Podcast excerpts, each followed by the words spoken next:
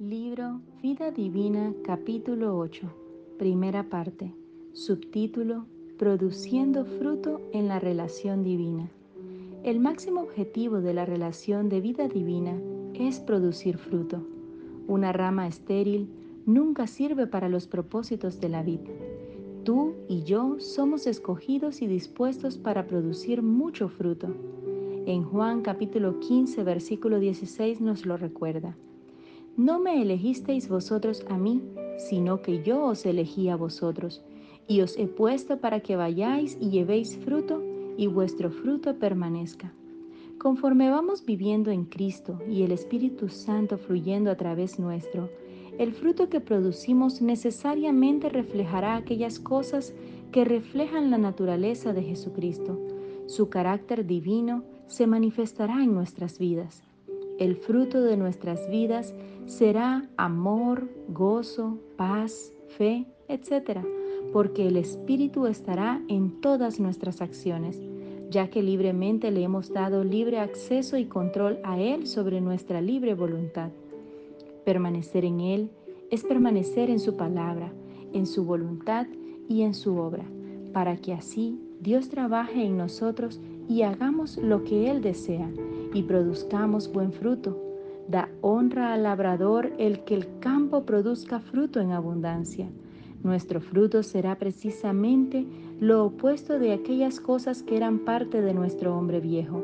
Ya no caminaremos más en las influencias carnales, sino en el poder de su Espíritu, nuestro divino ayudador que nos habilita a caminar en el Espíritu de verdad, de gracia, de amor y de poder. Recuerda, nuestro testimonio será estéril sin Él. Los frutos producidos por nuestra vida divina incluyen amor, gozo, paz, paciencia, benignidad, fidelidad, mansedumbre y dominio propio. Gálatas capítulo 5 versículo del 22 al 23.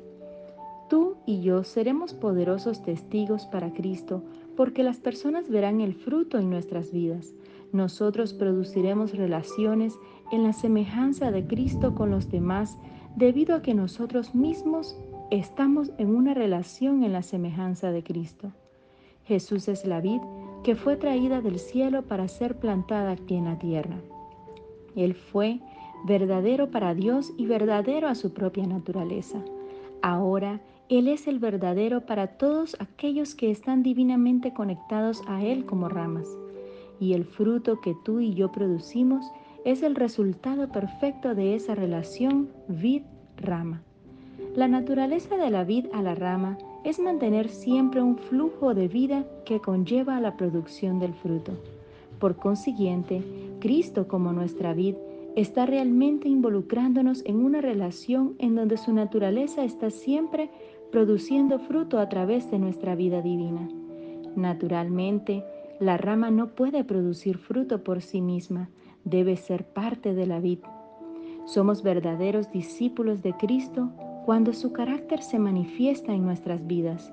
Sus propias características personales aparecen en el fruto de nuestras vidas, porque le hemos dado a Él libre acceso y total control a nuestros corazones. El fruto es el resultado natural de ser parte de la vid declaramos a nosotros mismos estar caminando en una vida divina al adherirnos a la mente y voluntad de nuestro Señor y por producir el fruto del Espíritu. Mucho fruto significa mucho amor, mucho gozo, mucha paz, etc. En esta milagrosa relación de vida divina podemos caminar a través de las sombras tenebrosas de un mundo pecaminoso con los frutos de vida, paz y gloria eterna en nuestras almas. La fraternidad nació como parte de este proceso y ha tocado la vida de millones de personas en más de 100 naciones del mundo. Hoy, Dios desea que tengas esa misma relación de vida divina para que Él pueda guiarte en cómo producir fruto para su máximo propósito. Subtítulo, La vida divina produce frutos. La fe es uno de los primeros frutos que produces en una relación de vida divina con Jesucristo. La fe es ese extraordinario don de Dios que nos permite saber que bajo toda circunstancia la gracia de Dios prevalecerá.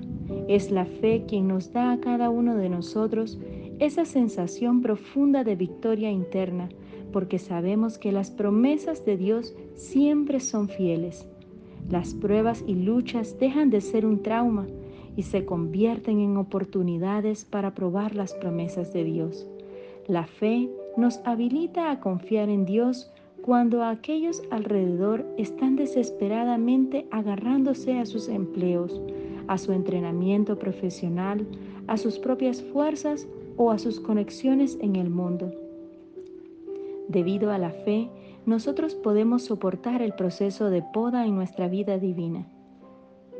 Al igual que el encargado de una viña terrenal, algunas veces Cristo debe cortar algunos retoños de nuestras ramas que tienden a no producir fruto. Cuando caminas en la fe de sus promesas, sabes que tu vida está dedicada a su servicio y entiendes que algunas veces tus deseos y esfuerzos deben ser cortados y desechados como impedimento para que así su perfecta voluntad pueda llevarse a cabo en tu vida. La vida divina se mantiene pura por medio de la fe. En Hechos capítulo 15 versículo 6 leemos, y ninguna diferencia hizo entre nosotros y ellos, purificando por la fe sus corazones.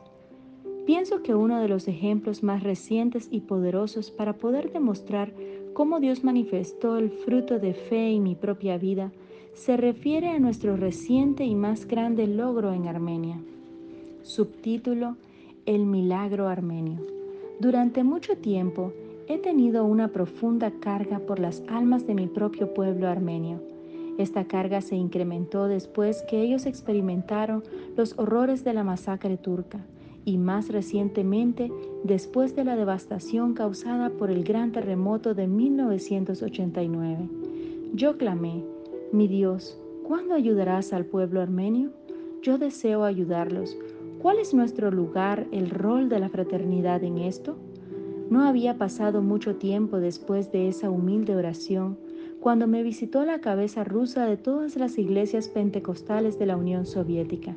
Él me dijo, Demos, Debes venir a Rusia, están llamándote. Ellos han leído tu libro La gente más feliz de la tierra y tú eres una inspiración para ellos. ¿Podrías orar al respecto y venir? Poco después de esa visita, el obispo armenio vino a verme y dijo, Demos, por favor, ven a Armenia. Las personas te llaman. Significaría mucho para ellos si tú viajas a Armenia. Estas visitas de estos líderes espirituales ocurrieron en un lapso corto de meses. Estaba asombrado y también indeciso por su ardiente deseo para que yo fuera a Armenia. Rose y yo estábamos preocupados por el riguroso horario que implica un viaje a Armenia, así que oramos para saber qué hacer.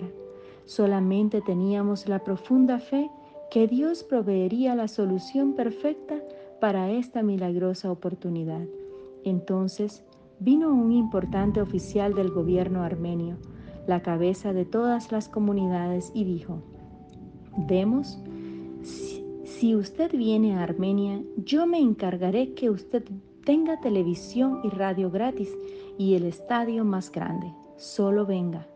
Después de esta tercera visita, era muy claro que Dios llamaba a la fraternidad a Armenia, así que oré nuevamente preguntándole qué hacer al Espíritu Santo. El Espíritu Santo me dio la solución y me indicó ir a preguntarle a Richard, mi hijo, ¿irías tú en mi lugar? Después de orar al respecto, él me dijo que iría. Antes que Richard se marchara, oré esta simple oración sobre él. Padre, tú sabes que yo no puedo ir ahora, así que, ¿harías para Richard lo mismo que harías para mí? Gracias, querido Padre. Amén. Richard organizó el viaje sin ningún apoyo externo y Dios bendijo este esfuerzo. Supimos en Armenia que esta fue una de las reuniones cristianas más grandes llevadas a cabo allí. Con ayuda gubernamental, Richard apareció en la televisión estatal y consiguió que la imprenta del Comité Comunista Central imprimiera 20.000 copias del Evangelio de San Juan en su propio idioma. Era la primera vez que imprimirían literatura cristiana, un asombroso movimiento de Dios. El estadio que nos dieron tenía capacidad para 15.000 personas y estaba tan lleno que tuvieron una multitud extra de 4.000. Los armenios no son fáciles de mover, pero aún así se volcaron en cifras récord para ir a escuchar el Evangelio, y 10.000 hombres dedicaron sus vidas para llevar al Evangelio completo a toda Rusia y para comenzar capítulos del Evangelio completo a través de todo el país. De este milagroso alcance misionero fue establecido el primer capítulo de fraternidad en Armenia y creo, a través de la gracia de Dios, que veremos cuatro mil capítulos más en Rusia antes que Jesús venga.